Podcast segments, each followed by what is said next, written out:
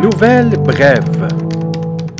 C'est samedi dernier, dans une résidence de Sorel-Tracy, que la police des ratés a retrouvé un homme dans la vingtaine presque inerte dans son appartement de la rue Sans-Chagrin, près du cimetière.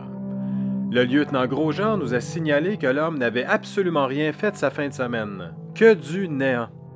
Sa barbe témoignait de son état d'esprit. L'ensemble de sa personne était inerte. S'étant levé à 3 heures de l'après-midi, le suspect au trait un peu exténué nous a confié que sa conjointe et sa fille avaient quitté l'appartement au terme d'une dispute la veille.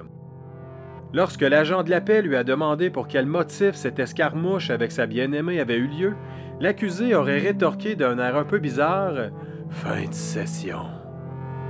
Les enquêteurs analysent toujours ces trois mots et ce point d'exclamation douteux afin d'en comprendre le sens. Cette arrestation fait suite aux nombreux cas d'épuisement professionnel dont sont victimes les étudiants universitaires. Il faudra voir également si le manque de sommeil ou l'éveil trop brutal sont responsables d'une aussi grande fatigue mentale. Statistique Canada rapporte que la moitié de la population est deux fois plus travaillante, mais trois fois moins riche. Avec de tels résultats, les civilisés pourront porter leur croix en silence et attendre tranquillement le divorce de leur destinée. La génération des dégénérés portatifs est sur le point de permettre au stress d'enfouir les crises dépressives et répressives. Dépend de quel bord on se trouve.